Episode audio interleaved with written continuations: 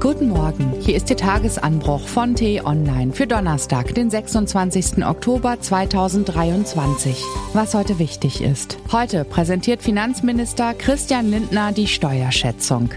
Große zusätzliche Einnahmen wird der Staat wohl nicht haben, doch ideologische Verbohrtheit in der Haushaltspolitik gefährdet den Wohlstand. Geschrieben von Tim Kummert, politischer Reporter bei T-Online und Mikrofon ist heute Ivi Strüving. Manchmal wirkt es in diesen Tagen, als gäbe es keine Überraschungen mehr in der Politik. Es läuft, wie es eben läuft, keiner will seinen Markenkern verlieren.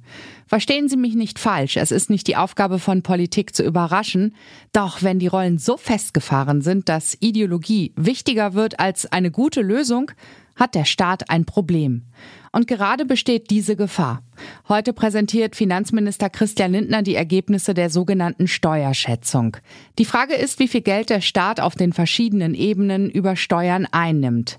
Das Ergebnis dieser Beratungen ist dann die Basis für die heiße Phase der Haushaltsverhandlungen, die in diesen Wochen ansteht.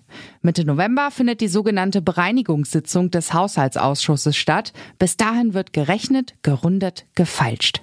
Es geht für den Bund bei der Steuerschätzung vor allem darum, ob man nun weiterhin sparen muss oder ob es Spielräume gibt, mehr Geld auszugeben. Zwar sind allzu große Überraschungen bei der Steuerschätzung heute nicht zu erwarten, doch gerade deshalb ist die Gefahr, dass die Ideologie nun um sich greift, besonders groß. Im allgemeinen Zank um die Haushaltspolitik wird schnell scharf geschossen. Das war bereits im Sommer beim Gerangel um die Kindergrundsicherung so und bei der Kürzung des Elterngeldes nicht anders. Finanzminister Christian Lindner könnte sich also heute bestärkt fühlen. Wo wenig Einnahmen sind, ist wenig Geld auszugeben, könnte er argumentieren. Damit hat Lindner recht. Doch mancher bei den Liberalen überspannt den Bogen und verweist schon jetzt darauf, dass der Eintritt der Babyboomer ins Rentenalter künftige Haushaltskalkulationen belasten werde, wegen Zuschüssen zur Rentenkranken- und Pflegeversicherung. Dabei ist das noch ferne Zukunft, die Finanzplanung dafür noch zu unkonkret. Es ist der große Sog des Sparens, der bei der FDP schnell ein wenig zu laut gesungen wird und damit von den echten Möglichkeiten des nächsten Jahres ablenkt. Die Grünen wiederum dürften dagegenhalten. Der Bund könne doch einfach zusätzliche Schulden aufnehmen, wenn über die Steuer nicht so viel Geld hereinkomme. Das habe ja beim Sondervermögen von 100 Milliarden für die Bundeswehr schon geklappt.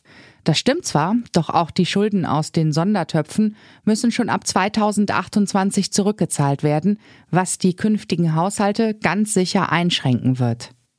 Das Produkt aus den zusätzlichen Schulden und den steigenden Zinsen führt dazu, dass bald ein Zehntel des Haushalts für die Schuldenfinanzierung gebraucht wird.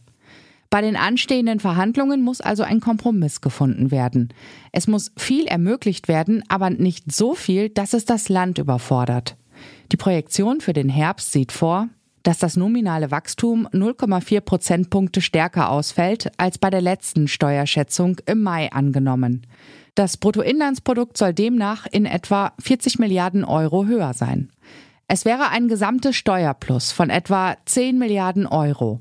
Auf den Bund würden etwa 4 Milliarden entfallen. Das ist wenig, aber es ist nicht nichts.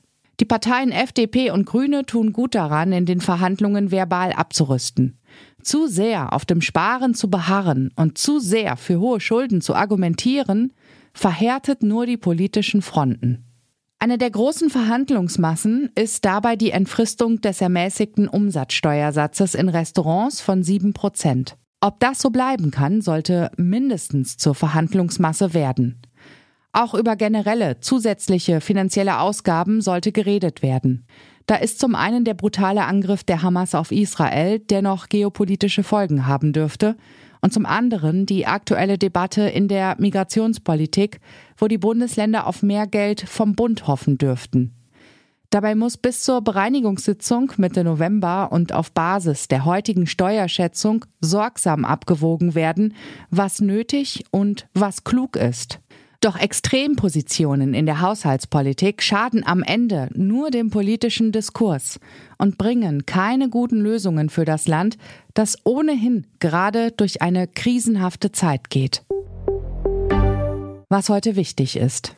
Wie viel Geld der Staat aufgrund der Einnahmen durch Steuern zur Verfügung hat, erfährt die Öffentlichkeit heute um 15 Uhr von Finanzminister Christian Lindner. Heute beginnt der zweitägige EU-Gipfel in Brüssel, zu dem verschiedene Staats- und Regierungschefs erwartet werden. In Berlin wird gerungen. Es geht dabei um die Tarifverhandlungen für den öffentlichen Dienst der Bundesländer.